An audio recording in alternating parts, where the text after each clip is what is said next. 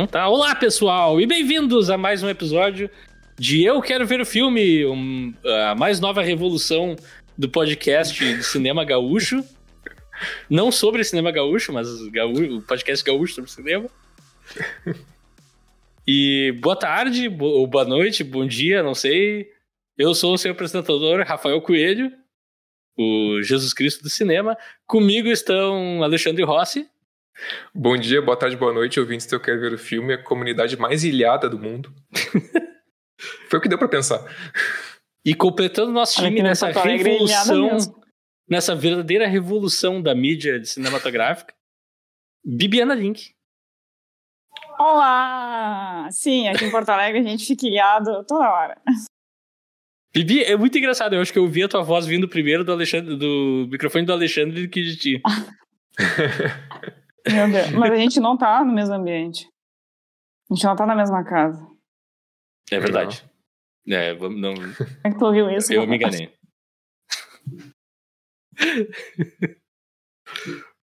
e aí, como é, que, como é que a gente tá nessa tarde de. Eu não vou falar o dia, gente. Nessa sexta-feira, né? Não sei se. Nessa Alexandre, sexta. não sei se você deu conta. Mas hum. ontem, quinta-feira, saiu um novo filme do Martin Scorsese. Ah, sim, o Assassino da Lua das Flores. É. Então sim. a gente tá aqui tópico de novo. Não Nossa falando senhora. do filme novo, que é relevante, a gente tá falando do filme antigo. Que, Sim. enfim, é relevante pra gente hoje. Uma baita é coincidência, na verdade. Isso, é? isso aí foi culpa, culpa de vocês, culpa de vocês, ouvintes, que escolheram, né? Porque esse é um filme que é ganhou a nossa enquete. Pois é, é verdade. Uh, a gente geralmente faz a corrente, né? Que cada um escolhe um filme relacionado ao filme anterior. E no final de cada ciclo a gente faz uma grande enquete, com todo mundo uh, sugerindo um filme e o público escolhendo. E hoje foi o público que escolheu ver, querer ver Martin Scorsese no dia que Martin Scorsese lançou um filme novo. E esse era o episódio que a gente não tinha data de lançamento, assim. Então meio que calhou, caiu hoje e bizarramente foi na semana, então os astros se alinharam, eu diria. É. Aliás, é, é, esse novo do Scorsese é mais uma parceria dele com o Leonardo DiCaprio, que Sim. é um caso que a gente vai uma falar aqui também. Pá, o Scorsese, o filme favorito dele tem que ser o Titanic, né? Porque Não, o Scorsese, ele, ele começou com a parceria com o Robert De Niro. Daí foi, foi, ah. foi, daí ele encontrou o Leonardo DiCaprio, agora ele tá com o Leonardo DiCaprio. E esse filme, O Assassino da Lua das Flores, tem os dois. Leonardo ah, é? DiCaprio e Robert De Niro, sim. Ah. Inclusive, Robert De Niro está muito cotado para ser indicado ao Oscar de melhor ator coadjuvante. É, dizem parece que, é a que melhor ele está muito bem. dele da carreira. Já pensou? Aí já não sei, acho que já. É, não sei, eu não vi o filme, mas eu acho que aí. Eu é... acho que é um pouco de exagero. É, eu acho, que, que as é um pessoas não viram ao seu Dentinho com o Robert De Niro, né? Então. Como é que é? o filme do Alceu e Dentinho, que tem o Robert De Niro. Sério? Uhum. Eu não conheço. Eu acho que ele é, é um baita ator, mas talvez seja um pouco de exagero. não que ele esteja, né, mal. E nós estamos aqui mas, enfim, hoje... falando sério. Hum, diga. Não, não, Vamos falar sério. sério. Só, eu, eu só não tenho vontade de assistir no cinema esse filme, porque tu já viu a minutagem? Ah, sim. Não. Já viu? Mas é, é aqueles, aqueles filmes de três horas e pouco, ah, cara, tipo... E meia. O, os últimos filmes, é, os últimos filmes do Scorsese, esse e o Irlandês, é tipo... É, é, podia ser uma minissérie, sabe? Uhum. Dá uma boa sessão, capítulos. assim, ó. Exatamente, dá uma boa sessão de streaming, sabe? Umas, uns quatro capítulos, assim, eu fecho o filme. Pois é, eu não sou contra filmes terem, mais, eh, enfim, tem, tempos não. Eh, como é que eu vou dizer? Não é. costumeiros, assim, ou fora Sim. do usual, uhum. que quebrem formato. Mas é que não sei, o que eu vi do, do irlandês, eu não assisti o filme, feliz ou infelizmente. Ah. Mas me pareceu muito caras falando em mesas, assim. Sim. De uma maneira que eu não sei se eu aguentaria. A gente assistiu. A gente assistiu uma hora e meia e não, não deu mais. Pois é. Bah. Muito cansativo, é. muito. Não ficaram nem afim de ver o final, assim. Pula uma hora ali do meio que não, vocês não vão perder nada, provavelmente. É, é eu, eu, concordo com a Bia, eu achei bem cansativo, não deu, não deu vontade de, de continuar. Dizem que é bom, mas bah, pra nós foi cansativo mesmo. Hum. E, e, é isso, ele, ele tá cada vez com filmes maiores, né? Esse Assassino da Lua das Flores também é gigantesco. Mais de três anos. Uhum. E outra pergunta rápida de conhecimentos gerais de Scorsese, ver se o Alexandre sabe. Mas a essa altura o Leonardo, o Leonardo DiCaprio já fez mais filmes com o Scorsese do que o próprio De Niro, provavelmente. Sim. Bah, eu acho que sim, cara. Eu acho que. Sim. eu tô, tô, chutando aqui, tô lembrando de cabeça, mas eu acho que sim. É, pelo número de décadas a gente estima, né? Eu acho que. É, se bem que o, o irlandês tem o De Niro e não tem o DiCaprio. Né? Oh. Não sei. E esse último tem os dois, então. Talvez esteja, esteja não, parelho. Assim. Mas eu acho que tem mais com o DiCaprio. Pode ser. Fica esse questionamento, então, hoje. hoje nós estamos aqui para falar do episódio número 78. Quase 80, nós estamos quase octogenários já. Uhum. Esse podcast que mais envelhece a cada episódio. Ah, tá na flor da idade. Idoso. É, já, já tem algum. Enfim, não vou, vou entrar nesses pormenores. Uh, e hoje a gente vai falar do filme A Ilha do Medo, que foi escolhido pelo público de 2010, dirigido pelo. Aliás, é, na enquete, cada filme é sugerido por um integrante do podcast, a gente só tenta não revelar os nomes. Tenta, porque dessa vez alguém se auto-revelou. Eu não vou citar nomes, não vou acusar ninguém. Não vou dizer que houve suspeita de trapaça. Jamais! Jamais! Mas no fim das contas acabou ganhando o Alexandre de forma, até meu conhecimento. Limpa. De forma legal. Sim. De forma limpa. Que Parabéns, foi ele que sugeriu o Ilha do Medo. Eu vou, eu, cara, eu, então, já que a gente. E tá é o primeiro bicampeão da corrente. É. Ah, é? ah, é verdade, é verdade. Foi o Shihiro também ganhou. Uh, mas já que a gente está falando de bastidores, eu, eu, vou ter que fazer uma, uma confissão aqui. Oh, oh. Que, que, na verdade, de, dessa vez, a gente forma as enquetes assim, sem, uh, sem que. tentando fazer com que a gente nenhum saiba qual é a escolha de cada um. Assim. Basicamente, todo mundo manda suas escolhas para um integrante do, do, do, podcast, que é quem monta ali as, as enquetes. E a, é, dessa vez aconteceu de uh, o meu filme, o filme que eu escolhi, ser o mesmo filme que o Rafael escolheu. Ah, é verdade, teve isso. E então, na, ver... na verdade, o Ilha do Medo, assim, não estava nos planos, foi mas uma... depois eu... foi uma segunda opção ali. E, e acabou, cara, acabou atropelando, né? Chegou chegando e, eu nem esperava assim que fosse que fosse ganhar, mas ele na, principalmente na enquete do YouTube, ele ganhou com uma boa uma boa margem, né? Eu é, eu acho que o pessoal.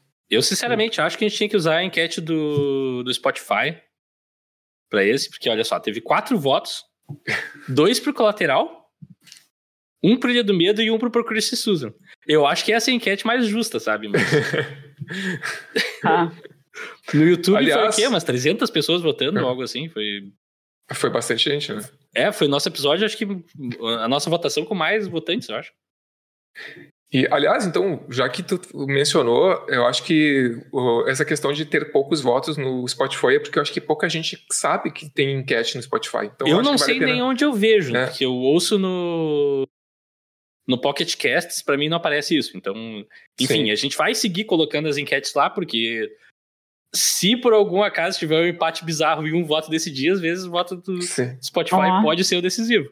É, a gente contabiliza todos os votos, tanto no Spotify é. quanto no Instagram, Instagram pelo feed e pelos stories e pelo YouTube. E pelos posts também. Quem, se tu é. postar, ah, eu quero ver o filme tal, tá valendo. Sim. Estamos contando. Exato. A não ser que, tu, que, a gente identifique que tu já tenha votado em outro lugar, daí a gente conta é. como um voto só. É, sinceramente, dessa vez a gente não precisou fazer uma contabilidade muito uh, precisa, porque ficou bem evidente que o Ilha do Medo ganhou por uma, é, foi uma boa margem. Mais de 60% da, no, na enquete mais Sim. votada. Então... Vou contestar. e como a gente bem sabe, todos os filmes que não ganharam estão mortos pro podcast, nunca mais vão aparecer. Não são escolhas válidas para nenhum. Não, tô brincando. Eles podem voltar a qualquer momento. Mas enfim, sem mais delongas, o Ilha do Medo, dirigido pelo já citado Martin Scorsese, um diretor independente alternativo que dirigiu O Cabo do Medo, um filme de terror pouco conhecido também que eu não vi, mas eu procurei, porque eu, eu e o Alexandre estava, bah, mas Ilha do Medo é o único filme de terror do Scorsese, daí eu comecei a pesquisar, e, não, Cabo do Medo também é um filme é, de terror dele, e eu não sabia nem que era do Scorsese, fiquei um pouco chocado quando eu descobri. Uhum. Um filme que eu nunca vi, mas já ouvi falar histórias escabrosas a respeito. Cara, eu não sabia que era do Scorsese esse filme também. Eu sei que é com De Niro também. É? É com De Niro. Eu, eu vi faz muito tempo, eu não lembro bem. Cape Fear, eu acho, né? Cape é. Fear. Eu lembro que eu tinha um colega no colégio, quando eu tava ali na sexta ou sétima série, que viu esse filme e ficou, assim, abobado, completamente apavorado, diz que é um dos filmes mais violentos e esquisitos que ele já viu. Claro, é, é, é um aluno da sexta série, né? Sim, Sim ele é pré-adolescente e tal. Exato. É com a, com a Juliette Lewis também. Isso. O que, o que certamente vai me cagaçar, por quê? Não sei, porque é, é daqueles terror que é mais violência do que fantasmas, né? Não, não sei se tem ah, Enfim. Uhum. Acho que a gente podia visitar o Cabo do Medo a certa altura algum dia e descobrir isso. Por nós. Sim.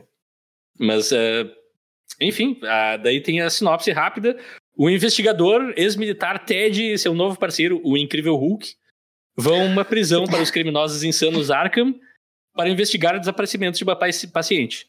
Contando com o auxílio e às vezes o empecilho do, do Dr. Gandhi e um psiquiatra alemão, ambos descobrem que talvez nem tudo seja o que parece. É isso. Você está no filme. Eu tô entrando numa, eu tô entrando numa escola nova de, de sinopse pra não ficar me alongando seis horas aqui escrevendo. É uma sinopse mesmo e referenciando, enfim. Não Doutor vou Grande foi bom. Não vou escolher, não vou explicar as piadas. Mas assim, uh... a, a, a, gente tem que apontar o holofote para o Alexandre e ele nos falar qual é a relação dele com a Ilha do Medo. Então. E o que, que levou a essa escolha? Cara, eu. Tá, eu sabe que foi que... falta de opções, mas. Não, não. Eu, tipo, eu tinha pensado nesse filme e eu tinha pensado no Colateral também. São dois filmes que eu acho que a gente vai ter que abordar ou falar sobre Colateral em algum momento, né? A gente não falou sobre nada de Michael Mann ainda. Eu acho que a gente tinha que fazer um ranqueando Michael Mann ainda, mas. É. É ideia e... Eu acho um, um, excelente filme também, mas eu, o Ilha do Medo, eu pensei a conexão, né? Sempre tem uma conexão para a gente escolher os nossos filmes quando eles são partes da corrente. É o próprio diretor. A gente tinha feito um episódio sobre o Depois de Horas, né? E eu pensei, bah, vou escolher alguma coisa do Scorsese também. Uhum. Só que eu queria primeiro fugir dos filmes mais uh, habituais dele, que é tipo Taxi Driver, Toro Indomável, Os Bons Companheiros, sabe? Esses clássicos. Uh, mais aclamados. Uh, e daí eu pensei no, no, Ilha do Medo, porque é, é um filme de terror, que é uma coisa não habitual na, na carreira do Scorsese, e principalmente porque eu acho que é um filme que, que dá margem para discussões, assim. É, depois, ao longo do episódio, a gente vai entrar mais nisso. Ele tem, eu acho que, na primeira vez que eu vi, eu fiquei com uma impressão de que ele, é, ele é, pode ser, ter uma interpretação um pouco mais aberta, né? Uh, não é exatamente necessariamente um filme que tem uma, um final totalmente fechado. Depois a gente conversa um pouco mais sobre isso, mas uhum. foi por isso, porque eu acho que é um filme intrigante, assim, que ele gera discussão. Uhum. Né? Então, pensei, ah, por que não? Acho que a gente pode revisitá-lo depois de 13 anos, né? 13 anos do lançamento. É verdade. É. E eu e... nunca tinha revisto nesse tempo todo. Eu fui é. ver no cinema e nunca mais. Mas não é minha vez de falar, Alexandre. Estamos é, contigo. Não, é isso, é isso. E se tu quiser, eu posso emendar já com as curiosidades. ah, é verdade, nós temos curiosidades. Alexandre, curiosidades! Curiosidades do IMDB. Então, tem umas, umas interessantes aqui, uma que eu nunca tinha me dado conta. O, esse, o título do filme, o título original em inglês, que é Shooter Island, é, é um anagrama para Truth, Truth and Lies, é, verdades e mentiras, é, tipo, tu pode formar né, com, com as mesmas letras, uhum. truth and, and, lies, and truths and denials, né, que é verdades e negações. Na verdade, and não, truth barra denials, né, porque são uma brincadeira com as mesmas letras ali, né, que é, eles até, bom, a gente vai dar spoilers do filme só fazendo ah, é, essa menção aqui. Do, do filme inteiro. É. é. essa é uma menção importante porque é um filme que tem, né, é um final surpresa. É, hum. Então, é mais ou menos, é tipo. É... Mas tem, é bom dar aviso de spoilers e Sim. porque no filme mesmo ele, isso, essa questão dos anagramas é uma parte da construção do personagem uhum. do DiCaprio, né? Então é uma brincadeira com isso. Uh, é, tipo, tem uma referência freudiana na, na fotografia, na fotografia e na ambientação do filme, que a maioria da, da história, né, uh, ela se passa na chuva em tempos mais nublados, né?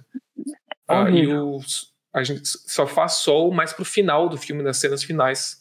Na cena final, mas. Eu, eu fiquei bem imerso no filme, porque ele é bem o tempo de Porto Alegre ultimamente. Exato. Uhum. Mas isso é uma referência freudiana porque o Freud ele descrevia o subconsciente como um tempo nublado e confuso, em oposição ao, consciente, que seria uma coisa mais de uh, uh, céu aberto né, e mais solar. Uhum. Uma, eu não, não tinha me dado conta disso. Interessante. Uh, mas realmente, o, a fotografia do filme apresenta isso. É, olha, olha só, essa, essa curiosidade eu achei muito tipo, inacreditável. Assim. Esse é o único filme da parceria entre Scorsese e DiCaprio que nunca, que não recebeu uma indicação ao Oscar. Uhum. Eles, eles, estavam, eles estavam juntos em Gangues de Nova York, O Aviador, Os Infiltrados, O Lobo de Wall Street. É, e esses todos recebendo indicações ao Oscar. E, pá, cara, pra mim é inacreditável que esse filme não tenha recebido nenhuma uhum. indicação ao Oscar. Eu acho Pô, muito incrível, porque é um filme de terror e o Oscar detesta terrores. É, parece que eles olharam pra, li, pra essa lista e disseram: ah, não, esse aqui, esse aqui não é terror. É. tipo, Apesar de que seja assim, ah, é terror muito de canto, mas depois eu vou discorrer mais sobre é, isso. É, exato. É, e, ah tá, e, e, aqui nessa lista não está considerando, obviamente, o filme novo, que ainda, ainda será indicado provavelmente ao Oscar. É, o David Fincher foi considerado como diretor desse filme, tá? Naquelas curiosidades de quem poderia ter dirigido. Eu, eu, enxergo, eu enxergo o Fincher eu consigo ver, esse filme. Consigo ver. É. Ia ter três horas de direção, aí sim. É, sim. Uh, e essa curiosidade aqui vai ao encontro do, do, da sinopse que o Rafael falou, né? Da brincadeira que tu fez na sinopse, Rafael. Que antes de uh, escolher o Mark Ruffalo para o papel de, de Chuck, né? uh, o, eles consideraram o Robert Downey Jr. e o Josh Brolin. Né? Então, Os três foram parar da Marvel. Exato. O parceiro do, do Leonardo DiCaprio seria ou o, o Homem Thanos, de Ferro, o Homem de Ferro ou o Hulk, né? Acabou sendo o Hulk. É. E além deles, no universo Marvel também o, o Ben Kingsley tá num, num filme do Homem de Ferro. Sim. O, o Homem de Ferro 3. Ele faz um e... mandarim, só que não. É. E a Michelle Williams tá em Venom. É verdade, é verdade. Um dos poucos filmes é. que ela não chora. Nesse filme que ela faz, ela chora. Ah. É.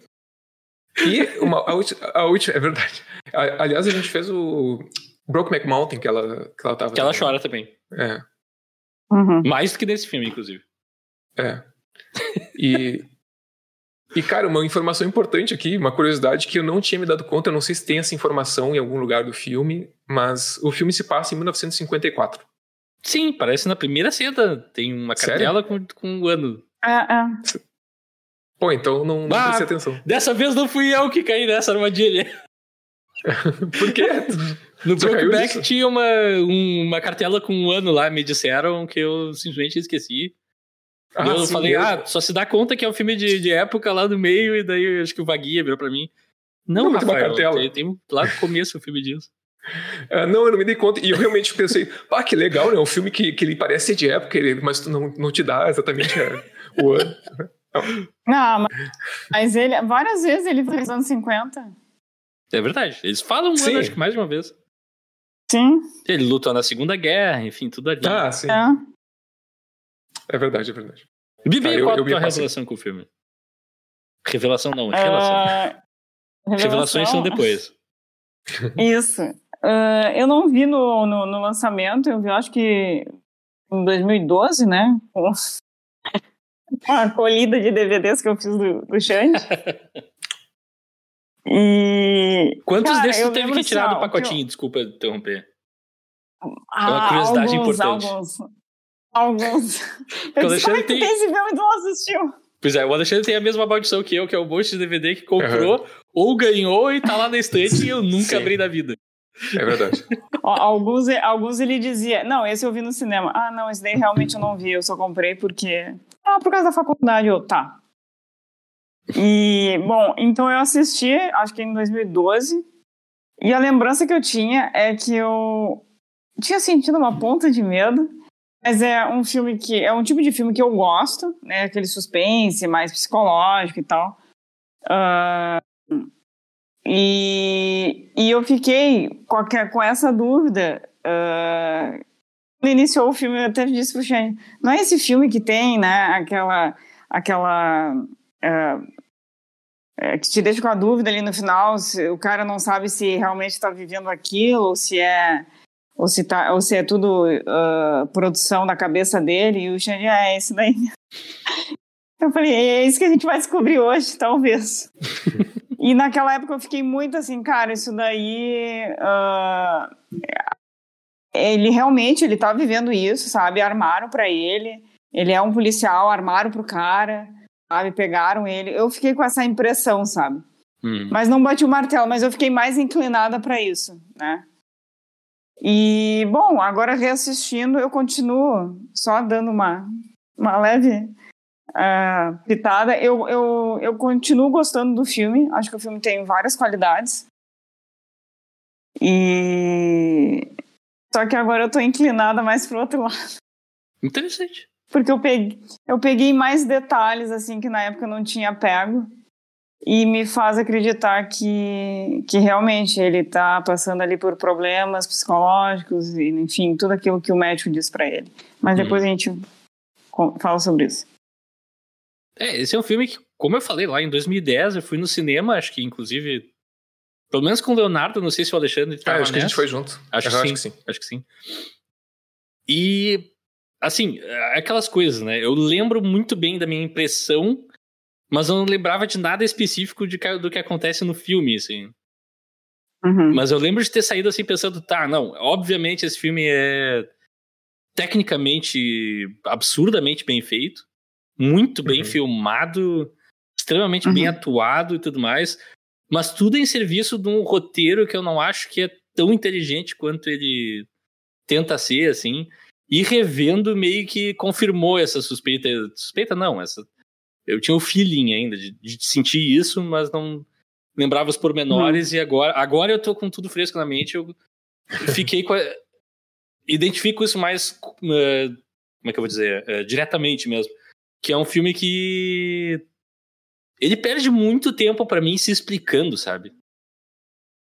Hum, sim. Que eu acho que é, a coisa que torna terror legal é a dubiedade, é essa confusão. E acho que esse filme uhum. te tenta explicar muitas pormenores de maneira demasiada, assim.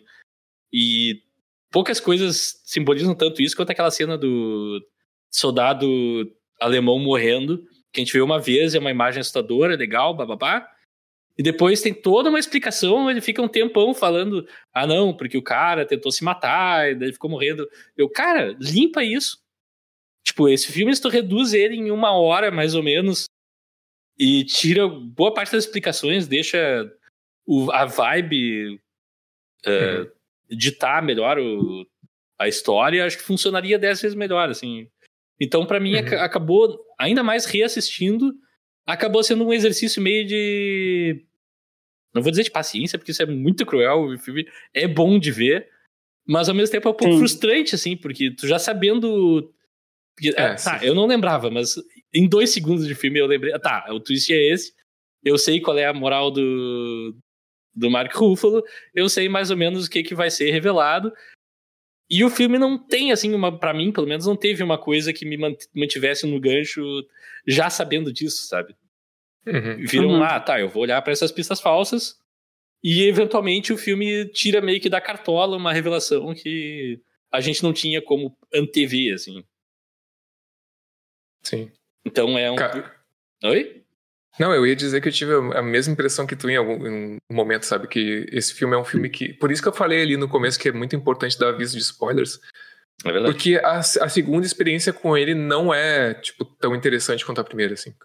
O twist faz muita diferença, tu saber da informação faz muita diferença, por isso que uhum. eu acho uhum. que, pá, nunca foi tão relevante um aviso de spoilers, porque é, eu acho que é isso, cara, porque eu acho que o grande, o, o grande trunfo desse filme é sustentar essa esse plot twist, assim, é sustentar isso.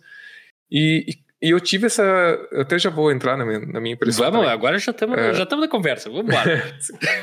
eu, eu me alonguei uma... e já entramos nessa. É meio que eu coloquei uma pedra sobre a minha opinião prévia desse filme, sabe? Tipo, de 13 anos atrás. Porque eu acho que, como tu estava falando, essa questão da dubiedade que tu acha interessante nos filmes de, de terror, é, eu, da primeira vez que eu vi ele, eu acho que eu, eu interpretei mais esse filme sobre, sobre o aspecto do que eu gostaria que ele fosse do que o que ele realmente entrega, sabe? É. Porque eu saí pensando, bah, que legal, ele, ele, construiu toda uma, uma narrativa de forma que a gente, como espectador, vai ter caminhos a seguir quando acabar o filme, tipo, caminhos a escolher, uh, e, e tu, tu, vai ficar nessa dúvida se realmente o cara, ele, ele, ele, ele foi enganado, ele, foi, ele realmente é um policial que está lá investigando métodos uh, extremamente invasivos e de tortura daquele local, né? Uhum. Uh, e, e por, por, aqueles, por aquelas pessoas não não quererem, não, ou saberem que ele está investigando isso, eles armaram para ele, para fazer, tentar fazer com acreditar que ele era um paciente, ou se realmente ele é um paciente, né, que é realmente o, ah, só que daí tipo revendo o filme tipo, fica muito evidente que, que é esse o caminho que o filme toma, que realmente ele é um paciente. O filme ele foca em mostrar vários flashbacks que explicitam isso, né? e deixam isso. E, e a cena final, né? Que a fala final do Leonardo DiCaprio ali que deixa isso muito evidente. Né? Então, eu acho que aquela primeira interpretação que eu tive, meio que eu me frustrei, assim, assistindo. Pensei, assim, bah, não, esse caminho não existe, na verdade. isso não é um caminho, isso é só um devaneio. Né? Então, é isso. Eu acho que é uma segunda experiência não tão agradável quanto, quanto a primeira. Pois é, eu, mas eu quero ouvir da Bibi, que teve também duas experiências distintas, porém mais dentro, acho que, da proposta do filme, assim. Daí, qual pois a tua é, impressão assim, mais geral, eu, assim? Eu, eu, eu não desgosto mesmo, assim, do filme, mas eu acho uhum. que, como tu falou, ele, eu acho que ele explica realmente muita coisa. Tem filmes que não explicam nada, eu também não gosto quando não explica nada. Pode explicar poucas coisas, eu já fico satisfeito, o resto eu construo na minha cabeça.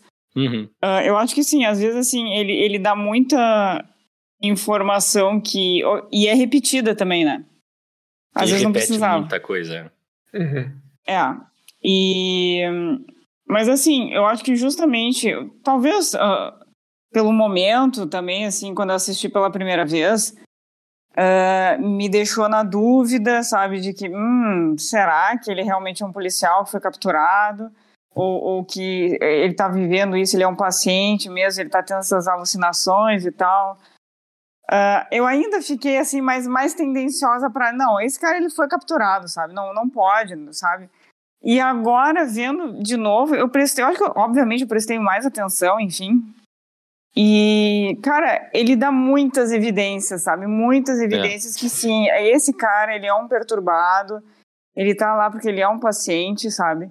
E ao mesmo tempo que eu gostei de, uhum. de, de da minha cabeça de, de ficar isso mais uh, óbvio, uh, também tu perde assim um pouco da daquilo que eu tive na primeira vez, que é essa, essa dúvida, sabe? Que eu acho que é interessante o filme te deixar com isso. Sim, sim. É, eu gostaria é, que deixasse e... mais na dúvida por mais tempo. Pois é, eu gosto quando os filmes fazem isso, sabe? Porque tu pode tanto ir para um lado quanto para o outro. Ele, ele, alguns filmes eles, eles te dão esse, essa opção, sabe? De assim, ó, não, pode ser isso, por isso, isso, isso, mas também pode ser isso, por isso, isso, isso. Não, hum. Aterrados, o nosso uh, último episódio, aqui, é. Tipo, que exa até exagera nisso de não explicar nada de. É. Do, é, aí eu já acho que exagera demais. mas tomem, tomem uma posição, pô. E. Mas dessa vez, assim, eu gostei, mas ao mesmo tempo eu. Tá, meio que tirou o gostinho da boca ao mesmo tempo, sabe? É ficou um, um gosto agridoce pra mim, assim. Ah, impressionante, eu achei que ia ser o único que ia chegar aqui e falar algo assim e nós estamos meio que de acordo é. no geral, assim. Não, mas assim, cara, eu vou te dizer, eu, eu tive essa impressão muito forte, mas eu, eu continuo gostando porque Sim. eu acho que Cara, ele, como tu falou, ele tecnicamente é um filme excelente, cara. A fotografia é, desse filme é, li, é, linda. A arte ele, do filme é inacreditavelmente arte, boa. É. É, a arte é muito boa. As atuações Eu são gosto. incríveis. Ele tem não sei quantos atores indicados ao Oscar no elenco. Uhum. O Max von Sydow tá no, tá no elenco. Uh, não, e tipo... as, os coadjuvantes, assim, eles são muito bons, né? Aquele, aqueles que tem, tipo, uma ceninha, depois eu vou é, citar os... ali quando a gente fala de uhum. Cara, eles são muito bons, muito bons. Todas as pessoas que ele entrevista são muito legais. Uhum. Com exceção de um cara que eu, aqui eu vou parar e vou, vou ter que falar dele, que é o. Qual é o nome dele? O que fez o. Rorschach no, no Watchmen. Ah, tá. Quem? Só um pouquinho. Jack Earl Haley. Ele é o que no filme? O Jack Earl Haley. É o carequinha é que fala com ele na, naquela. Quando ele vai na, na parte de alta segurança. George Noyce. É, isso, esse cara. É o do Pecados Íntimos, Bi. Com, com a... Ah, tu não gosta? Não é que eu não goste, mas é tipo, esse filme cai no, no, nos dois, três anos que ele foi relevante no cenário de. no mainstream, assim. E de repente ele tava fazendo ponta em tudo que é filme. E daí o cara sumiu de novo, assim. Por causa do Watchmen, ele teve esse momento. E esse filme fica, para mim, não é culpa do ator, nem de nada, mas fica incrivelmente uhum. datado porque o Jack Haley aparece. É muito engraçado. Não, assim, é que eu não, tenho essa, eu não tenho essa informação, porque até a gente comentou durante o filme. Pai, esse cara, eu acho ele, ele um bom ator, sabe? Ele é bom ator, ele é bom ator. Sim. Ele é, naquele Pecados Íntimos, bah, o cara tá muito bom ali. Tá muito bem. É. E é bem. E, e, no mesmo ano, ele é o Fred Krueger no remake da Hora do Pesadelo. Ah, não de 2010 ah. também. Tipo, o cara teve um espaço de dois, três anos ali que ele tava no, no topo e daí sumiu Bom, completamente. É. Mas o Ben Kingsley tá muito bem nesse filme também. Não, o Ben Kingsley. Tá, assim, ó. Tá, vamos fazer um capítulo à parte. Ben Kingsley, o Sir Ben Kingsley. Puta ator, né? Não importa que porcaria tu joga na mão dele. Sim. Pode ser Prince of Persia, pode ser Blood Rain. O cara se vê bem, meu. É sempre. Sim. E nesse filme não é diferente, tipo, a presença dele eleva o filme, acho que todos os momentos. É. Ele Eu... é um cara que passa essa dubiedade, cara. É, ele, é ele é o que, que melhor vende isso. É. é. Ele é o que melhor vende isso. Tipo, inclusive naquelas. Tem uma, uma cena logo no, perto do começo que Leonardo DiCaprio pede uma autorização para dos superiores para seguir a investigação e não sei o quê. E eles dizem, não, de cara, assim. Mas a, uhum. a atuação do Ben Kingsley e o jeito que ele olha pro Max von Sydow, que tá negando diretamente e tentando ser mais comedido, assim, tu fica suspeitando muito dele, é muito bom.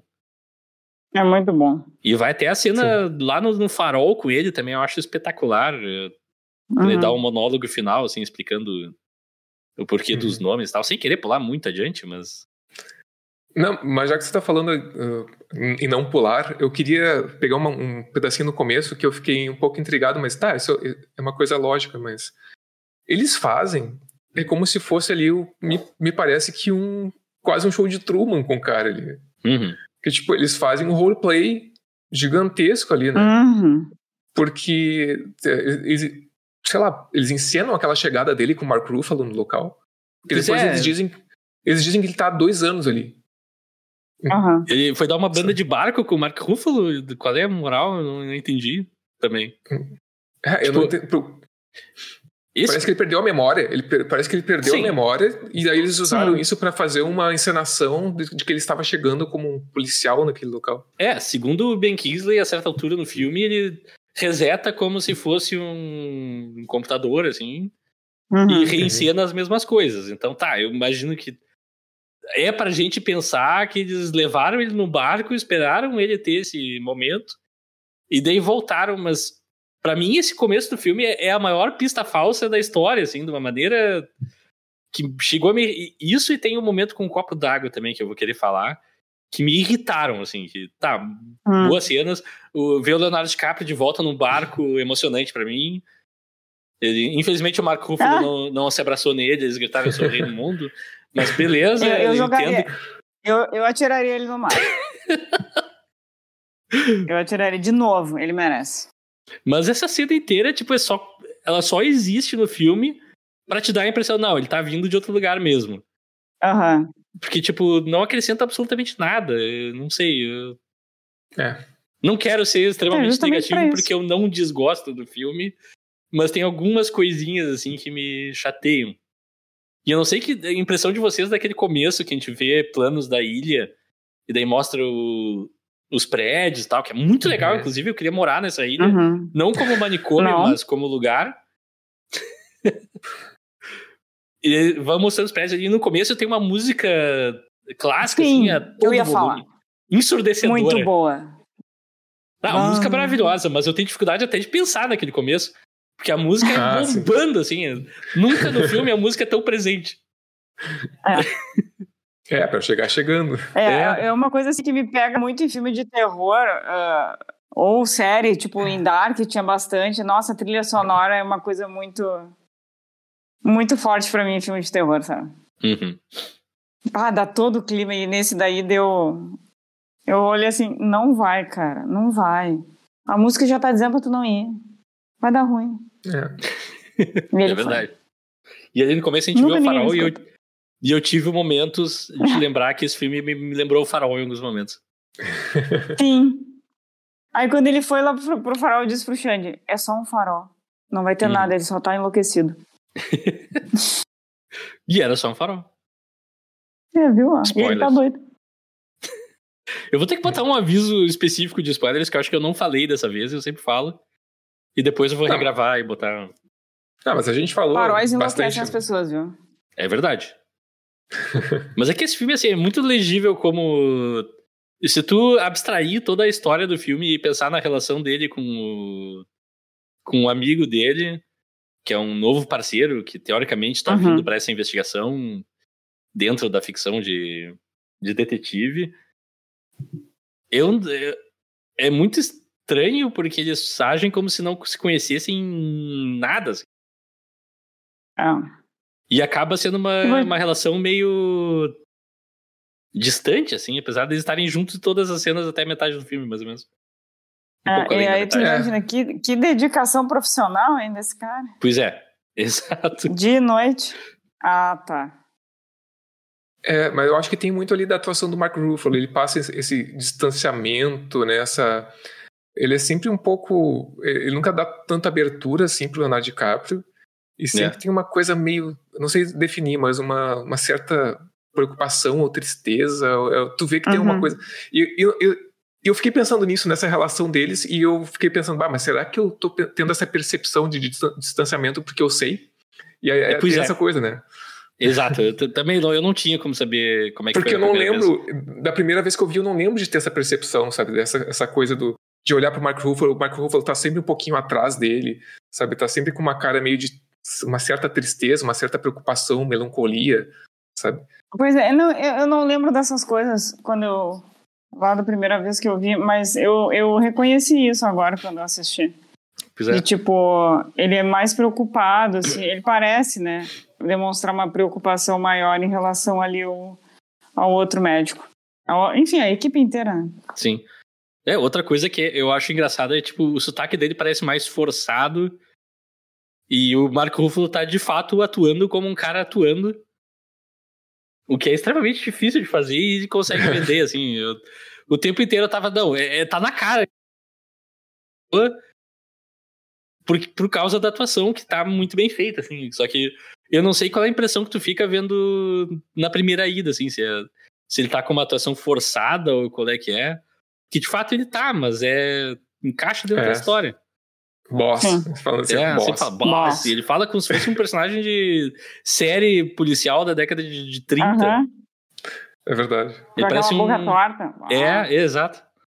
Só, e depois, quando desmonta e tá, revelam quem ele é de verdade, a atuação dele muda. E aí ele tá 100% é. Marco Ruffalo natural. Não, mas até os figurinos são caricatos, né? Se for ver aquela coisa de o capote, o chapéu, Uhum. Muito investigador marcado. Assim. Agora, falando isso daí, dessa curiosidade que tu trouxe, Xande, uh, que eu não sabia, obviamente, que tinha essa referência a Freud, porque, enfim, eu não sou uma conhecedora de Freud, né? Não estudei sobre o assunto.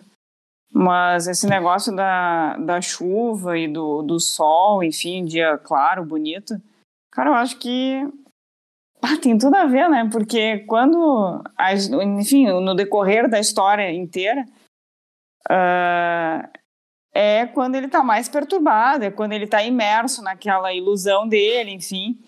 E eu vou te dizer, que ambiente horroroso, né? Só chuva, só vento, é tempestade, é, é hostil aquilo ali, é insólito é. aquele lugar.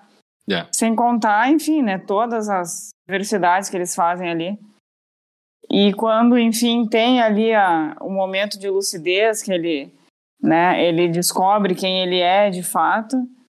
Uh, é meio óbvio isso que eu tô falando, mas agora meio que. Oh, é, ali meio que abre o tempo, é. Exato, abre o tempo, fica, fica bonito. Que é. louco, né? Desculpa ser tão óbvia. Não, mas é tem problema, porque eu, também, eu também não tinha me caído a ficha e eu tava pensando exatamente a mesma coisa.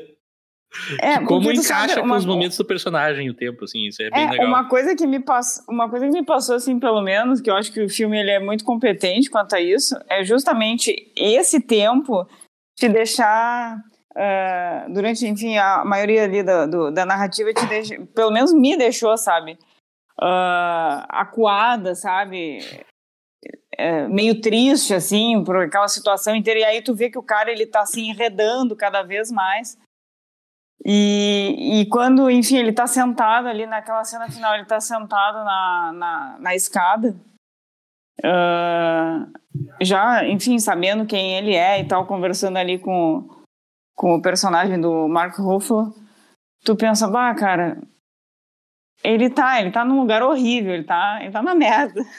Mas, ao mesmo tempo, ele tem total consciência daquilo, sabe? Ele não tá mais aquele sofrimento que ele tava antes naquela confusão.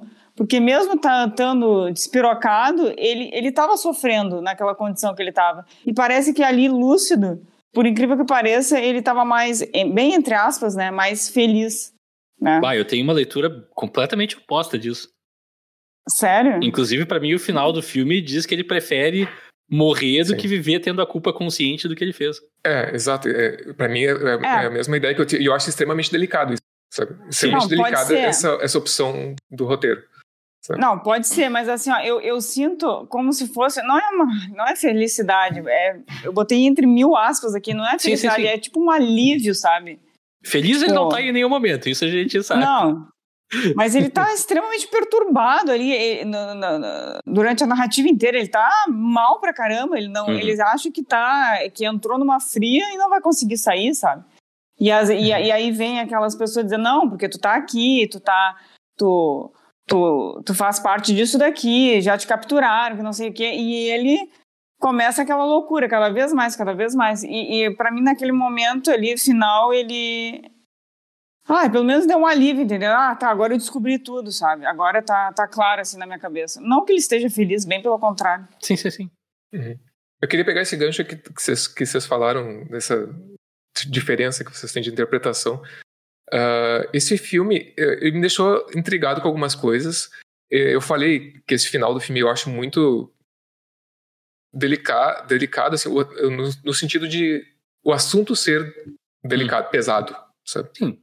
Uhum. Uh, e só que assim, eu fiquei pensando que nesse, nessa, nesse jogo que eles jogam, né, nessa, nessa encenação dentro do filme, Uh, eles estão ali para investigar aquele local, né? E tem ali suspeitas de, das práticas que eles cometem ali naquele, naquele lugar e tal, o que, que eles fazem.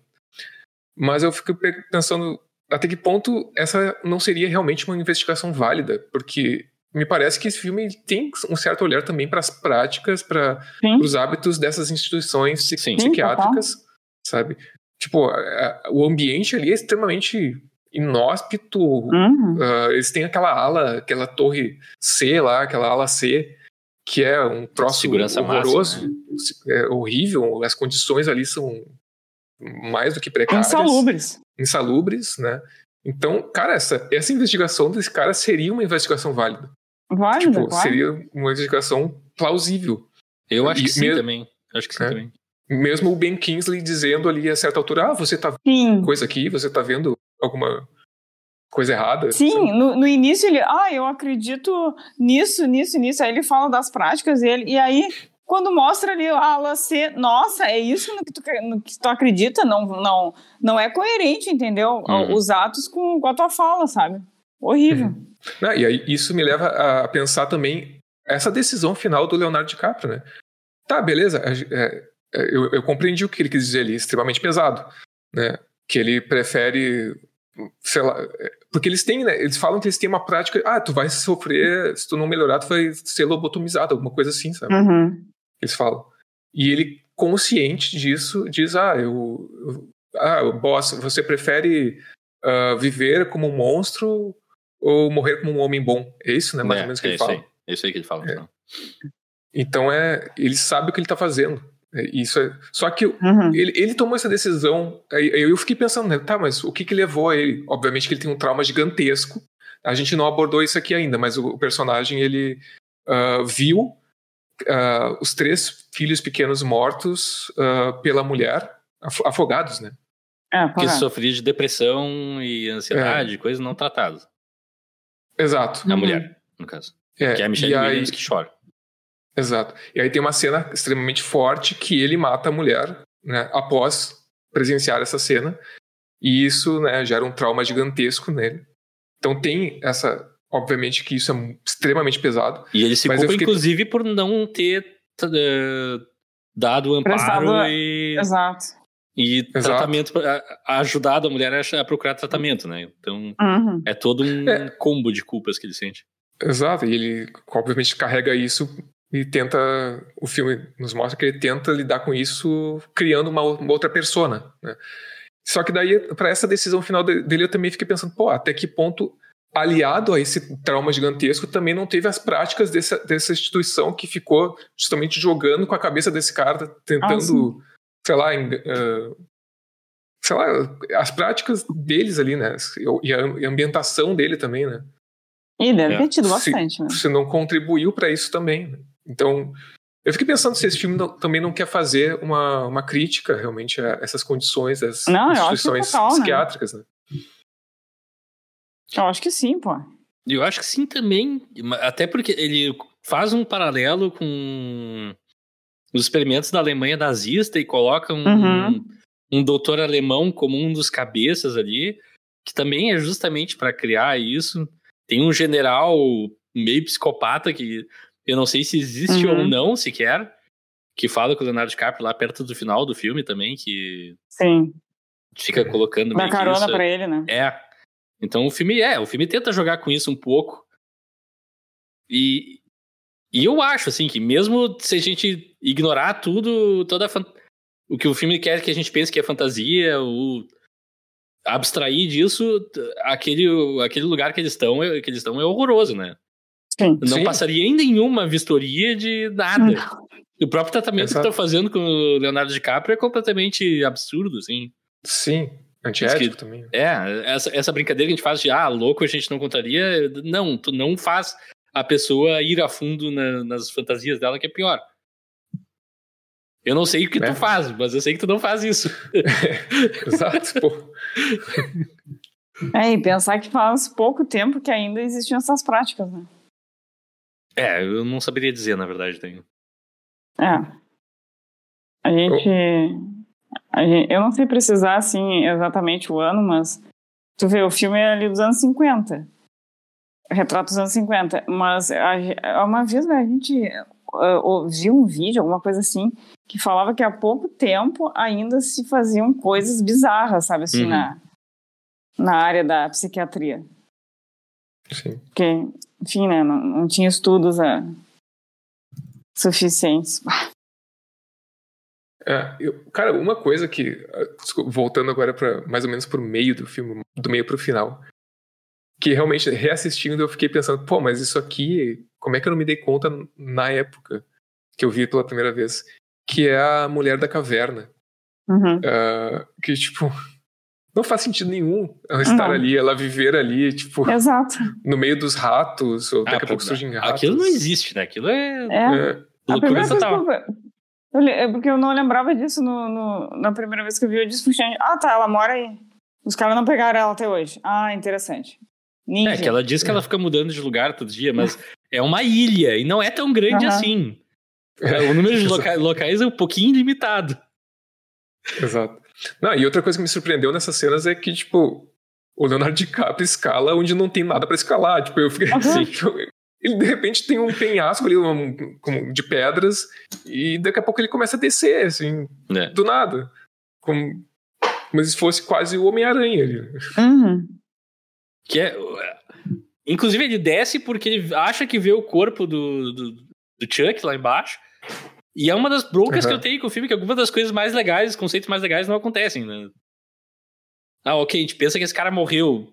Alguém matou ele, o que que aconteceu? Não, nada aconteceu.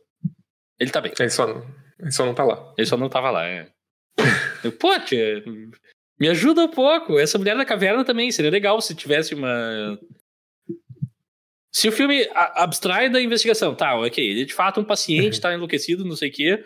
Mas se tu coloca na história que teve uma enfermeira ou paciente que sumiu e ele realmente encontra alguém que existe, de, que de alguma maneira sabe de alguma coisa que não é o que ele está investigando e não se relaciona com a história dele, mas que seja maior que isso, eu acho que funcionava melhor, sabe? Mas uhum. a gente fica muito nesse mundo dele e ao é. mesmo tempo as alucinações são só alucinações para a gente para passar a ilusão de que aquilo possa ser uma realidade e que para mim não inteiramente funciona nesse aspecto. Não sei se eu tô conseguindo me fazer entender direito, Sim. porque é Sim, difícil entendi. de explicar. É que, tipo, não é que eu desgoste das alucinações em si, mas é, é aquela coisa, né? Tá, vamos, vamos fazer, ser francos. Quando a gente faz faculdade de cinema, a gente começa a ter aula de roteiro. Alexandre, o que, que eles falam pra gente no primeiro dia de aula? Show não tem. Tá, no segundo dia de aula. Cara, são muitas coisas, cara. Tá, não. Uh, uma uma história para ser interessante, alguma coisa dela tem que ser verdade. Algo tem que acontecer. Sim. E esse filme, para mim, peca um pouco de que muita coisa simplesmente não acontece. Ah, sim. Ou é uma cena manufaturada só para criar tensão, assim. É, é, e ela acaba sendo uma cena de que, que é muito explícita também, né? Tipo, o, o fato de ser fantasioso torna né, a questão torna mais uma cena explicativa. É. Sabe? Porque ela, ela não. É, é, é isso, né? Ela vai fechando o caminho. Cada vez mais vai fechando os caminhos para tu ter. Ah, esse aqui segue por esse caminho e é isso. Sabe? Né? Uh, porque se fosse realmente como tu falou, uma, ele encontrasse a personagem em outro contexto, assim, uma coisa mais crível. Uhum. Ainda é. teria essa dubiedade. Trabalharia é, com a dúvida. Né? Trabalharia com a dúvida. E aqui não, aqui é tipo uma coisa. Ah, ela tá no meio do nada, no meio de uma montanha, do meio um monte de pedra, tem um, uma caverna e a mulher tá ali. E o Leonardo então DiCaprio teve que interagir com ratos, o que a Bibiana Sim. provavelmente ficou feliz que ah. ele teve que fazer, mas eu penso, bah, coitado, cara. é um será monte que... de rato. Ai, que nojo! Mas será que não é CGI? Acho que alguma parte é, mas tem alguns muito perto dele que parecem ratos de verdade mesmo.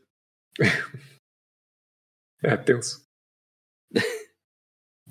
Muito. Eu também, outra bronca que eu tenho, eu vou entrar reto nas broncas, porque esse sou eu, e eu sou assim. É, tem uma cena também que é, é completamente uma pista falsa, que só existe para ser uma pista falsa. Que estão falando com uma mulher lá no, nas entrevistas que ele tá fazendo com pacientes e tal. Uhum. E daí o Chuck fala: Ah, eu vou tomar um copo d'água. É, não, eu vou é. levantar. E ela pede: Ah, traz um copo d'água quando voltar. Daí ele fica um tempo fora, ela escreve no caderninho dele alguma coisa que depois a gente fica sabendo o que, que é. Que é vai embora, fuja, algo assim. Uhum. E quando o Chuck volta, ele traz um copo d'água, a gente vê o copo d'água no plano dele, ele põe em cima da mesa, bom, é um copo d'água. A gente viu em dois planos, é um copo d'água que existe. A mulher começa a tomar num plano que ela tá com um copo na mão, uhum. e daí corta para um outro plano quando ela vai, tipo, seguir o movimento de baixar o copo, ela tá sem o copo na mão. Ela toma de nada e põe uhum. nada na, na, mesa. Sim. Que é só para te pensar, ah, tá, o Chuck não existe. É uma. É uma figura da imaginação dele, talvez. E a mulher tá dentro da loucura, não sei. Só que no final das contas não, não leva a nada, assim. É, pois é, essa, eu, eu percebi uma coisa, mas me causou um estranhamento. Eu também. Gratuito, assim, sabe? É? Exato que, que é isso? É uma eu percebi que ela levou o copo à boca com a mão direita e quando baixou tava na. Tava sem eu nada muito na mão. estranho né? aquilo. O filme tem vários momentinhos assim com pistas que eu acho que são só. Só despiste mesmo e isso me incomoda. Que é aquela coisa, né? Um filme de mistério, esse é um filme de mistério, quer queira, quer não queira. Como um bom filme de assassinato, idealmente, tu quer que uma pessoa vendo o filme pela primeira vez tenha pistas para conectar o, o, o, twist final. E esse filme te dá pistas falsas, simplesmente. Te dá pistas que, ok, isso é, é legal como cena? Uhum. É, é. Eu acho legal, interessante, me deixa perturbado, me deixa desconfortável, mas não leva a nada, né? Não encaixa com a revelação final. Se a gente pensar que ah, aquilo é tudo um, uma peça de teatro pro cara acreditar que tá realmente investigando e interrogando pessoas, uhum não teria por que ela fingir com o copo, por que ter toda essa mudança de percepção, porque da percepção dele independe de aquele copo existir ou não, sabe? Exato, exato. É, é estranho, né? Esse tipo de, de opção de. Ele fica brincando com essa lógica da, da, da encenação e não encenação. Agora uhum. eu me lembrei da, da cena em que o Ben Kingsley acho que fala com ele no com o Leonardo DiCaprio no Farol ah, que o Leonardo DiCaprio pergunta pelo Mark Ruffalo, ah, cadê meu parceiro? Ele fala, não, ele não existe. Não, sei, acho que até antes que ele fala, não lembro. É uma cena que ele fala, ah, teu parceiro, teu parceiro não existe, tu chegou aqui sozinho. É. Ele não existe. Então, daqui a pouco o Mark Ruffalo some do filme e o Ben Kingsley, tipo, decide que agora ele vai ignorar a fantasia que ele montou pra é verdade. Leonardo DiCaprio. Uhum. É verdade. Sabe? Tipo, e... ele não tá. Mas aí eu acho interessante porque ele não tá fatualmente errado, né? O Leonardo DiCaprio, de fato, chegou na ilha sim. sozinho. Sim, sim. Mas, tipo, se ele tá alimentando a fantasia, ele teria que reconhecer, tá, não, agora é a hora de revelar que o parceiro, na verdade, que tava contigo o tempo inteiro, é um médico. E, é. Só que o jeito que eles executam é um pouco pista falsa também. Cara, se tu for ver, é, é, é um tipo de tortura psicológica até. Total, que, é. Que, que não, ele faz é. com, com o DiCaprio ali. Não, é desumano. Não tem. É. Exato. Pô, sacanagem. Depois ele ainda disse que não tem nada de errado. Tá vendo alguma coisa errada aqui. Uhum. não, e daí. Outra coisa que eu acho interessante é que ao, ao, ao, enquanto tem essas pistas falsas, também tem momentos muito legais. Quando o Leonardo DiCaprio pega a arma, que ele não sabe que é falsa, ele atira no cara. Ah, sim. E a gente vê como se ele tivesse dado o tiro. E Ben uhum. Kingsley não reage, mas na verdade que tira. Tipo, isso eu acho legal, sabe? Ah, daí tu tá realmente brincando com a percepção do cara. Tipo, a arma não é real pra, na realidade, mas o cara consegue agir como se ela fosse, sabe? Não sei, Sim, acho que o filme fica muito em cima desse muro, assim. E ao mesmo tempo. Tá, eu só vou. Desculpa, mais um parênteses rápido, mas é. A cena ali que a gente já falou da, da mulher dele, com o flashback final do filme, muito bonita, muito bem filmada, muito uhum. bem atuada, completamente desnecessária para esse filme. Na, na, na verdade, para mim, tu tira ela, o filme ganha. É. Porque daí tu ganha a dubedade se ele Sim. realmente tem aquela história com a esposa, se não tem, se ele é o investigador que tá lá para investigar, ou se ele tá hum. lá como paciente. Aí tu ganha tudo isso. Eu não sei por que, que eles botaram aquela cena lá.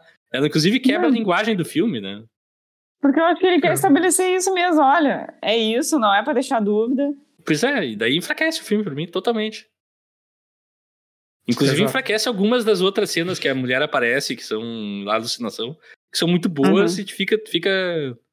Tipo, a cena que ela tá com as costas queimadas em. Isso, muito bom. Naquele sonho que ele tem, né? É, essas cenas eu acho tá... muito, assim, incríveis visualmente, tudo. Muito rico, as cores são muito legais. É. Sim. É, eu acho que talvez se o filme tivesse apostado mais em sustentar essa, esse jogo, em sustentar essa, aquela, aquele roleplay, né, que a gente chama a encenação, uhum. Sem criar essas pistas, essas cenas, tipo, de pistas falsas e tal, sustentar aquilo até um momento, né, ali, sei lá, do terceiro ato, que tu fizesse esse twist, seria mais impactante, sabe? Seria Uh, porque é isso, né? Parece que o filme tá. Às vezes parece que tá querendo só, só te fazer pegadinhas pra tu. É. Sei lá. E é aquela por coisa. nada, né? Se, se, se a conclusão que a gente chega é essa, meio que uma hora e meia do filme meio que deixa de perder o sentido de existir, assim, sabe? Sim. Que, e é um problema, porque é um filme belíssimo, bem filmado, bem atuado, aquela coisa toda que a gente falou. Mas tá, se a, se a investigação dele não importa em absoluto, por que, que a gente gasta tanto tempo com ela, sabe? Hum.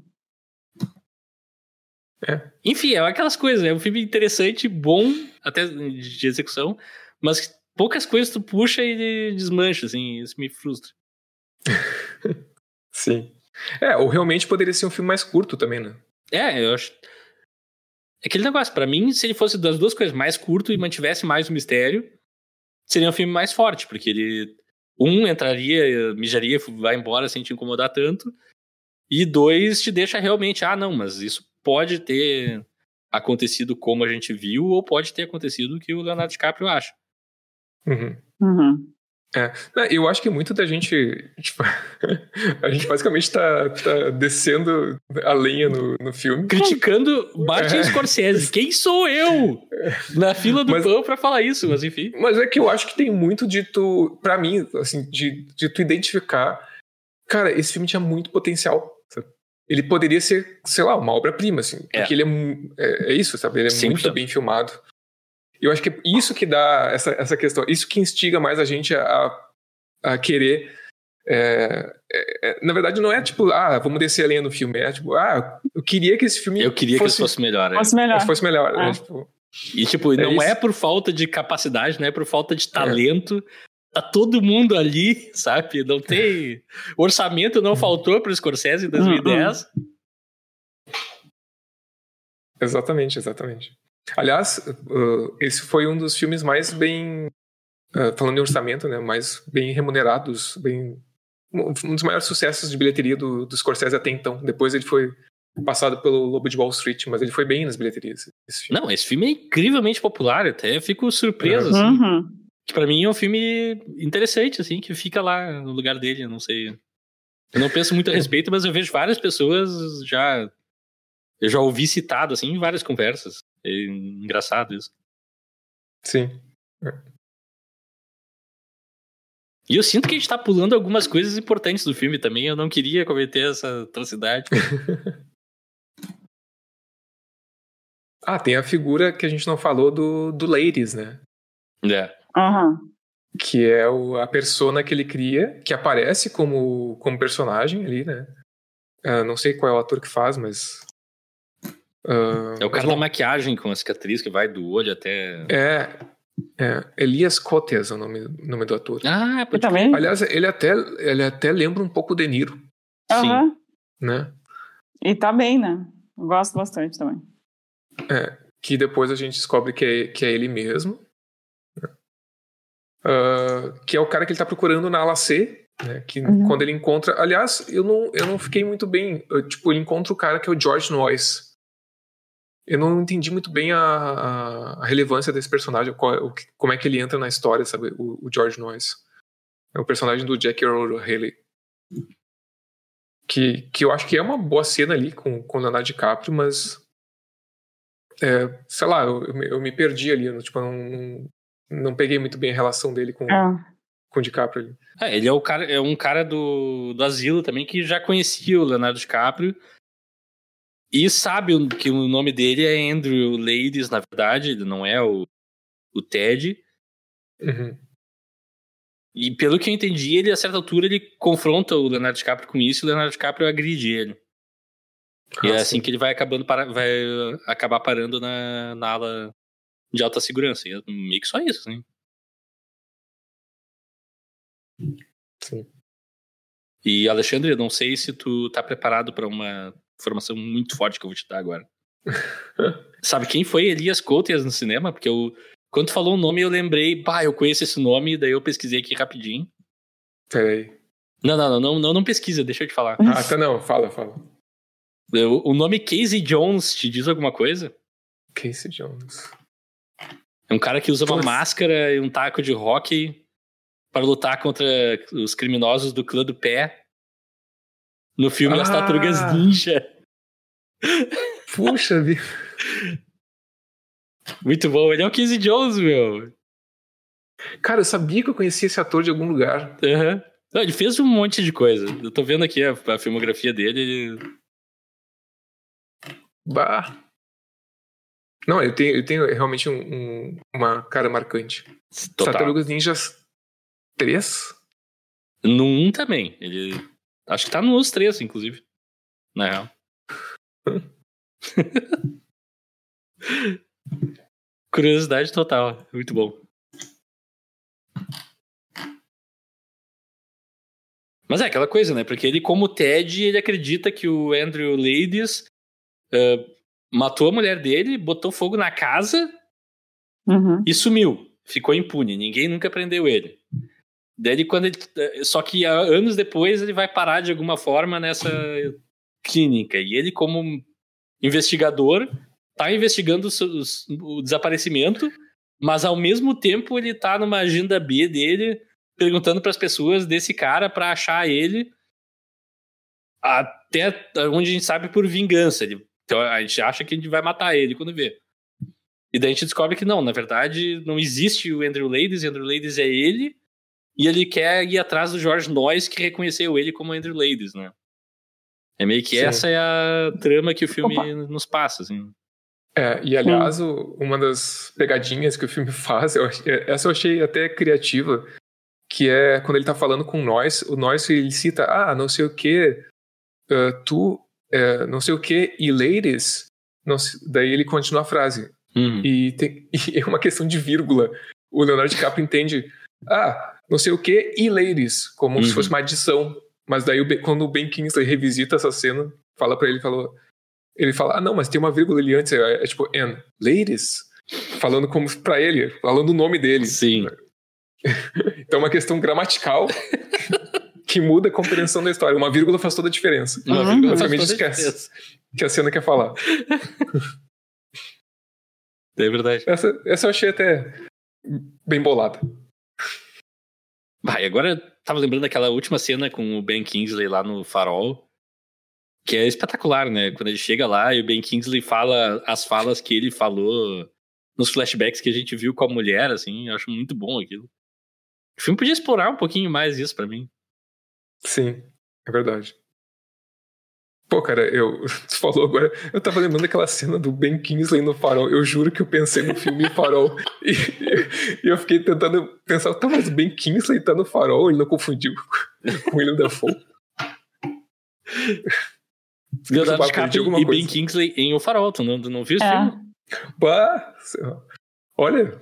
Não. O Mark Ruffalo aparece em Visões. Nossa, queria ver esse filme. Não, eu prefiro o original. Deixa assim. Não, toda a vida o Robert Pattinson do que o Leonardo DiCaprio. É? Sim, Leonardo DiCaprio não gosta de mulheres acima de 25 anos. É verdade. É, mas o, quando o Ben Kingsley começa a explicar, ele fala da. Como é que é dela? Rachel Solano, assim, né? Que é a. Uhum. É Solando. Rachel Solando que é também, tipo, que é uma coisa também bem óbvia, né? É, é curioso como esse, esse, filme fica extremamente óbvio quando tu, quando tu vê da, da, da, segunda vez. É isso que me incomoda. É, porque ela é uma, uma personagem que o. Uma, uma visão que o, que o Ladies tem, né? Que o Leonardo DiCaprio tem. De, e é uma personagem que ela foi acusada de matar os filhos. Né? É. Que é, que é um stand-in pra mulher dela. É, que é justamente o, o, o, trauma que ele passou. Parte, parte do trauma que ele, que ele passou. Né? Então. é isso, né? Tipo, é muito. E todo mundo é, julga. É, tipo, outros crimes são. são ok. Agora, não, ela matou os próprios filhos, meu Deus, essa pessoa é um monstro. Ah, não, é um crime monstruoso, não tô dizendo que não Sim. é. Mas no filme, assim, tem um diálogo numa das entrevistas que ele pergunta dela e alguém fala assim, como se ela fosse um demônio encarnado, e tu fica, tá, calma. É, é forte, Exato. mas não é pra tanto. Não, e outra, claro, não estou minimizando. Ele cometeu assassinato, né? Uma coisa grave.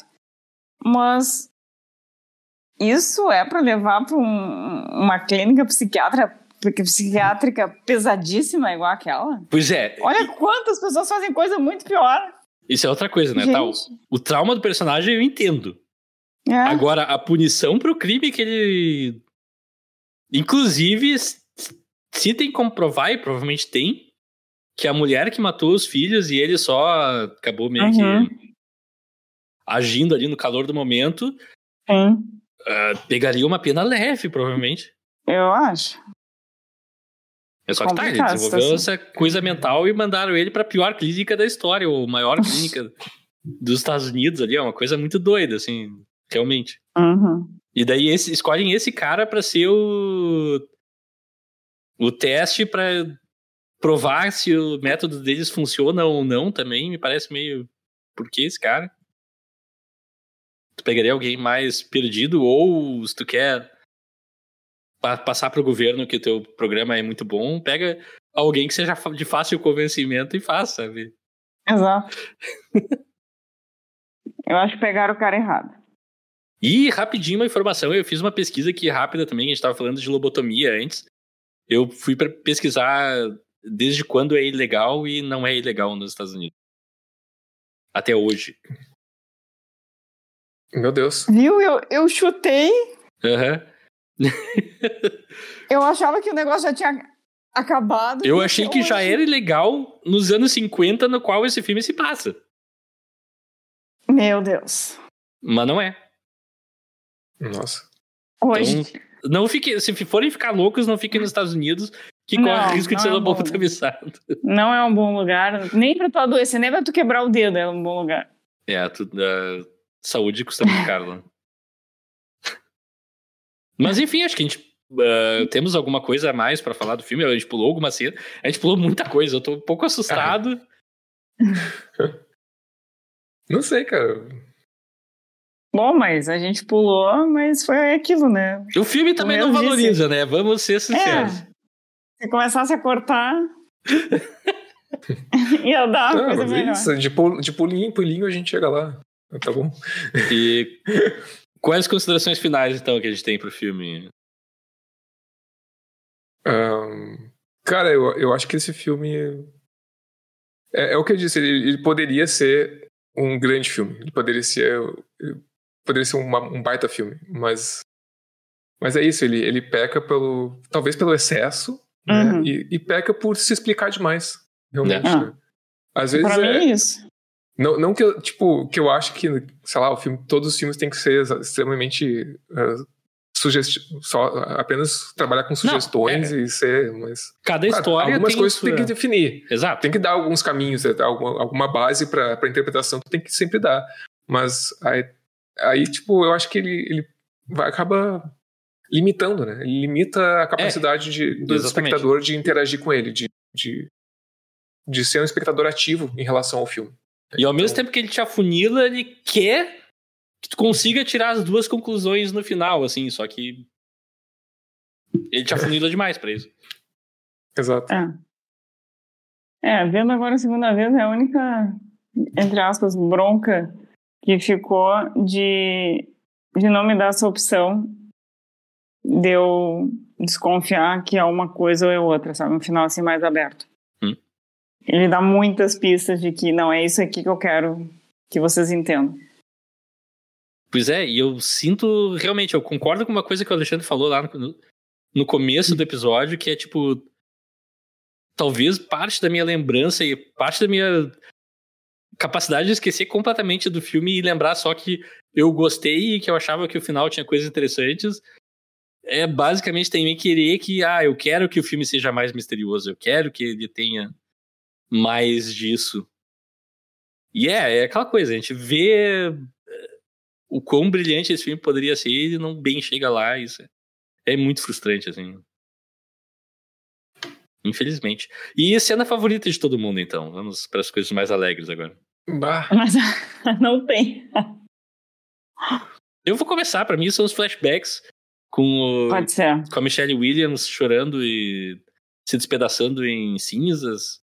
É, são e as cenas mais bonitas. Quando o filme é extremamente surreal, tipo, ele é esteticamente impecável, é uhum. tem uma mistura de efeitos com não efeitos que fica onírico do, do jeito certo ali, tudo funciona para mim. É, eu gosto também dessas cenas do. Principalmente aquele sonho maior que ele teve, quando ele teve, acho que a segunda enxaqueca. Uhum. Uh, que tu acha que ele tá acordando e ele continua dando sonho. Ah, sim. Eu gosto, eu gosto bastante dessa cena, é muito bonita. E eu gosto da, da cena inicial também, quando ele tá chegando na. Que é uma, é uma cena que ficou gravada na minha cabeça. Quando ele tá chegando na ilha e tem aquela mulher com pouco cabelo que só faz assim pra ele. Ah, sim. Plano de trailer. Sim. Essa daí. Mas é legal. Eu, eu, eu, eu tive vontade de ir no banheiro essa hora. É só, só, pra, só pra implicar com o Rafael, oh, eu oh. vou escolher a cena com o Jack O'Haley. Puta merda. A sequência da, da, a sequência do. Ele é bom ator, tá? Eu tô, eu tô atacando ele. Eu gosto daquela cena. Eu acho, tipo, foi a cena que eu mais fiquei tenso. Mas não só, não só o diálogo com ele, tá? A sequência inteira, porque ele é atacado por um outro ah, paciente antes, né? Quando ele vai pra Lacer, o Leonardo DiCaprio ele é atacado, né? O cara que tá brincando de esconde-esconde. Não, é, tá brincando de pega-pega. Peguei, exato, agora é exato. é tu, e sai correndo. É, tá com você, daí sai é. correndo. daí daqui a pouco ele, ele ataca ali o Leonardo DiCaprio, que reage, uhum. tipo, de uma forma totalmente desmedida, né? É. Começa a dar soco no cara. E eu não sei se é antes ou depois que ele fala com o Jack O'Haley ali. Mas eu gosto da, da interação deles. Eu, é depois, porque é ali que o tenso. Chuck. É depois. O Chuck vai com o cara pra é. enfermaria e daí o Leonardo DiCaprio vai sozinho falar com, uhum. com cara. E daí a Michelle Williams aparece nas sombras e fica, ah, eu sou fantasma. Só que não. Eu sou é, fantasma, só que não. e a atuação favorita do filme de todo mundo? Eu vou quebrar o pau da barraca porque eu vou ter que citar o Max von Sydow ele tá pouco no filme, mas ele é sempre uma presença imponente e legal. E ele não tá nem aí pra alimentar fantasias nem nada, ele só quer tratamento, cura e, e tchau pra ti. E eu gosto daquele personagem que é acusado de nazista e mesmo assim o cara não perde, não perde a seriedade. Cara, eu tava bem na dúvida. Eu vou ah. ser sincero, eu pensei em votar no Ben Kingsley. Mas Vai votar no Jack O'Haley agora? Não, cara, eu, eu, eu não achei que eu fosse votar nele. Eu não sou o maior fã dele. Mas uhum. eu acho que é uma das melhores atuações do Leonardo DiCaprio que eu vi, sabe? Então eu acho que eu vou, eu vou votar nele. O rei do mundo. Eu acho que ele tá melhor nesse filme. O Leonardo não vai gostar do que eu vou falar, mas eu acho que ele tá melhor nesse filme do que no Regresso. Toda a vida. Toda a vida. Hum. Ai, aquele filme chato. Eu não vi o Regresso ainda. Não Ai, não veja, não veja. Dá vontade. Ele, ele, sobrevive até o final. É uma chatice. Eu já teria matado aquele cara no, em 20 minutos. Você tá, tá? dizendo que o urso não fracassou? Morre. O urso fracassou, o urso fraco. Tá? É, eu concordo, assim, sou protesto, né? Mas eu tenho que admitir que o Leonardo DiCaprio tá bem nesse filme. hum. Mas, assim, os coadjuvantes eu acho que estão muito bem também. Tipo, o tal do. Ai, agora como é que é? Qual é o nome do, do rapaz lá que, o Gandhi. do filme que a gente gosta? O George. É o personagem George. É George? George? Não é George? Ah, sim, o. Pecados íntimos. Hum, ah. ah, o Jack O'Reilly. É, o Isso. George. É, é, George, como é que é? George é, Noyce. Isso. Noyce. O, o, outro lá também, que é parecido com o Robert De Niro, pra mim ele tá muito bem naquela cena, também gosto. Elias E o Ben, Ki é, e o ben Kingsley, muito. O Gandhi. Ah, maravilhoso. Tá, tá excelente, excelente. É, ele é muito, muito maravilhoso. Sim. Dá toda a dubiedade. Esse cara é. Tu Não. falou, né, Rafael, lá no início. Eu acho que ele é o grande. Eu acho que ele deveria explorar mais a. a... Não a atuação dele, mas enfim, dar mais tempo para ele.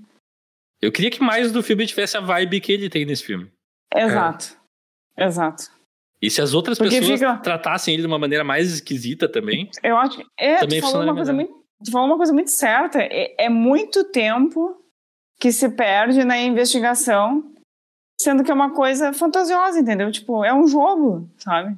É. E, e a vibe que o, que, o, que, o, que o psiquiatra passa, eu acho perfeita ali para o que foi proposto, entendeu? O que o, que o filme propõe. É. Mas é isso, ah, lá, Leonardo DiCaprio, ah, eu afogaria ele, entendeu? E é isso. É, sobreviveu a pessoa errada. A Michelle Williams tinha mais salvação. Enfim. Certamente. Uh... e a nota final que a gente dá pra Ilha do Medo? Cara, eu vou, eu vou parecer totalmente incoerente. Oh, oh. Porque foi um episódio com muitas críticas. Criticamos por uma hora e meia, agora uhum. você vai dar nota 10. Não, mas eu vou dar nota 8. Porque eu ainda assim acho um filme tecnicamente muito bom, as atuações são es uhum, espetaculares. Sim. E é um filme que consegue sustentar a tensão em muitos momentos, assim, eu acho que tem cenas belíssimas, uh, esteticamente. E, uhum. sei lá, eu, eu ainda gosto do filme, apesar de, é, como a gente falou, considerar que ele poderia ser melhor. É, é a nota que vem assim na minha cabeça também. Por, conversando com vocês, eu meio que. Eu vi mais defeitos nesse filme, mas eu não sei por que eu continuo com a mesma nota na cabeça. Ué? Eu acho coerente porque tem muitas coisas boas também. Tem muita. Ah, parte técnica, eu acho. Aquelas cenas de, do, do sonho eu acho muito lindas, sabe? Muito bem feita. Acho extremamente justo isso. Eu acho que. É. Acho que o que resume, talvez, os sentimentos de nós três é que esse filme. Os, ao contrário de alguns filmes que geralmente as partes não são tão boas, mas o todo funciona muito bem. Esse é o contrário, assim, são partes muito boas que juntando dá um é. filme, né? É. Mas, tipo, é as isso. partes ainda são muito boas, sabe? Não é. Sim. E tem cenas memoráveis, tem momentos uhum. memoráveis, tem, tipo. Eu também acabei com uma nota que eu considero relativamente alta, mas para mim é nota 7 esse filme. Mas também, porque tem várias coisas que eu gosto, várias atuações que eu gosto, a arte eu acho impecável. Uhum. Eu queria dar uma nota um pouquinho maior, mas aí eu me sinto um pouco incoerente né, comigo mesmo. Ah, a gente deu nota maior que tu. Isso é um milagre. É, primeira vez. é verdade. Mas eu tô dentro da média ainda, então também. Ou acima da média para algumas pessoas. É, é dependendo da... É verdade. E quais filmes você recomendariam para quem gostou desse filme? Eu vou começar, porque eu tenho um filme que também se passa numa instituição psiquiátrica, que também é um drama, também tem muitos, muitas tragédias pessoais, e é um elenco de, de jovens, e são vários personagens que ele foca, que é A Hora do Pesadelo 3, Os Guerreiros dos Sonhos. um baita filme, assistam. É muito bom, me lembrou muito. E, e tem o, o Lawrence Fishburne, na época que ele era conhecido como Larry Fishburne. Vale a pena. Eu, eu, eu também tenho um que se passa numa instituição psiquiátrica. E os horrores que acontecem ali. Uh, que é o brasileiro Bicho de Sete Cabeças. Baita filme. Com o Rodrigo Santoro, é né? Uhum. Uh, eu também tenho um filme que se passa numa instituição psiquiátrica que fala sobre essa. aborda essa questão da, da, das condições nas, nas instituições psiquiátricas, fala um pouco sobre isso também. Uh, que é o Um Estranho no Ninho, do Milos Forman, uhum. com Jack Nicholson. Sabe? Também bom filme. Eu acho. É, uhum. Tem alguns clichês de, de pessoas com problemas mentais que não se sustentam tão bem, mas a história é, ainda é muito boa, então. Exato, exato. Dá para relevar. Não, é um filme, eu acho que é dos anos, não sei se é 70 ou 80 esse filme. É, é bem. 70, eu acho. E, e não, e faz. Eu, eu lembro de ter gostado bastante quando eu assisti, mas faz bastante tempo que eu assisti. Eu também. E ele, uh, recentemente, ele inspirou uma série da Netflix que é a Ratchet, que é a uhum. série sobre uma, a enfermeira desse filme, né? Uma das personagens desse filme que está atualmente na Netflix ali, né? E só para não deixar passar, eu também lembrei, aí eu lembrei desse filme enquanto a gente estava conversando aqui sobre essa questão de, de montar uma realidade paralela para um, uma pessoa que não tem nada a ver, mas que eu lembrei, então eu vou falar que é o show de Truman, que Boa. eles é porque eles, eles fazem com o é, é. o DiCaprio, perfeito, é. Exato, me lembrou essa questão do roleplay, né, de todo mundo estar interpretando alguma coisa para uma pessoa. Bom, mas aí também tem essa nova série que tá na Prime, que é. Como é que é? Jury, Jury Duty. Jury Duty. É, que é ah, muito boa, muito recomendo. Muito bom. Tá, não, só pra, só pra falar, né? Claro. O Jury Duty, esse é na mira do, na mira do júri, eu acho que é, é, acho que é. o nome em português, uma série da Amazon Prime, que é uma mistura de, de falso documentário com reality show. Com reality. Eles basicamente. Com, uh, eu acho que não, não, é spoiler falar, porque é a premissa da série. Não. Eles contratam vários atores, contrataram vários atores, a série são só atores, para interpretar um julgamento. Né? E, só que daí eles falaram para as pessoas uh, que eles iam fazer um documentário sobre o sistema judiciário dos Estados Unidos. E queriam que uma pessoa participasse desse experimento, desse documentário, para participar de um julgamento. Só que as pessoas achavam que era um julgamento de verdade, né? Que eles iam participar de um documentário sobre um julgamento e iam participar como júri. Uhum. Daí eles selecionam uma pessoa, que é a única pessoa que não sabe de nada. que não sabe que é, que é, um, que é fake. E daí o, o restante todo das pessoas que é, compõem aquele júri, entre aspas, que na verdade é falso, são todos atores. Uhum. E, e vão acontecendo coisas insólitas, coisas absurdas. Interessante. É muito bom. É bem engraçado. É estilo The Office, é com a mesma a parte é a da equipe, equipe, de The Office. É, é, tem coisa muito sem noção. Ah, e tem o, o ator, né? É, que lá ele é, ele tá como, enfim, foi chamado como cidadão americano. Como é que é o nome dele, Shane? Putz, agora tu me pegou. E assim, ele, ele, ele, ele, obviamente, ele interpreta ele próprio, mas tá, é, é... O, é o James Marsden. Ah, é. pode crer.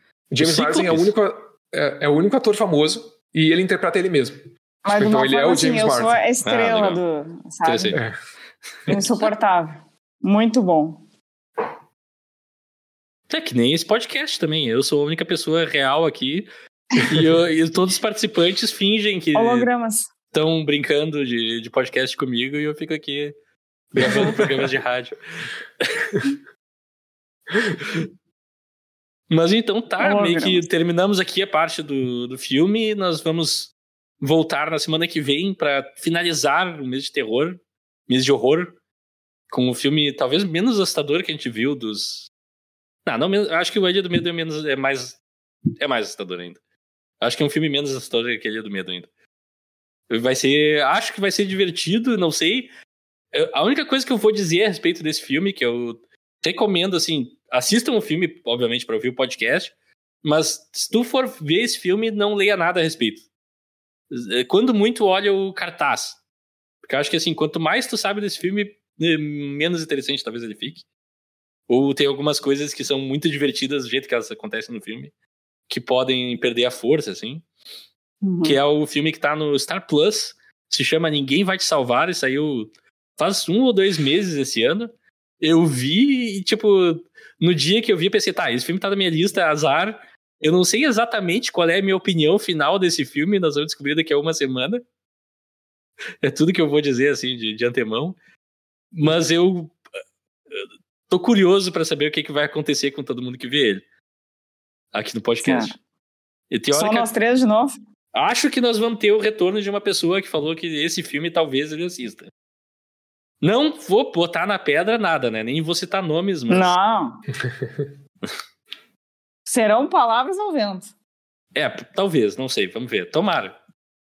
Teoricamente, ele já tá de volta na, na vizinhança no, no, dia da gravação. Teoricamente, né? Não sei. Tá. Você pode nos seguir nas mídias sociais, no Instagram e no YouTube, em arroba eu quero ver o filme. Vocês podem mandar um e-mail para eu quero ver o filme, arroba gmail.com. Também pode nos encontrar onde podcasts são encontrados. Deem likes, deem cinco estrelinhas, façam comentários, engajem com a gente. A gente às vezes não responde ou demora para responder, mas a gente lê todos os comentários e tá no nosso coração, tá? Isso é, não, tem, não tem preço. Só não peçam uh, pela parte 2 do Ilha do Medo, porque ela não existe. É, ou pela, pelo o Arraste-me pro Inferno também, não, não rolou a parte 2, desculpa. Não deu. E até a, semana, até a semana que vem, alguém quer dar uma palavra de despedida, um Sim. contar um caos? Tá, com terapia. É verdade. Isso não é um podcast.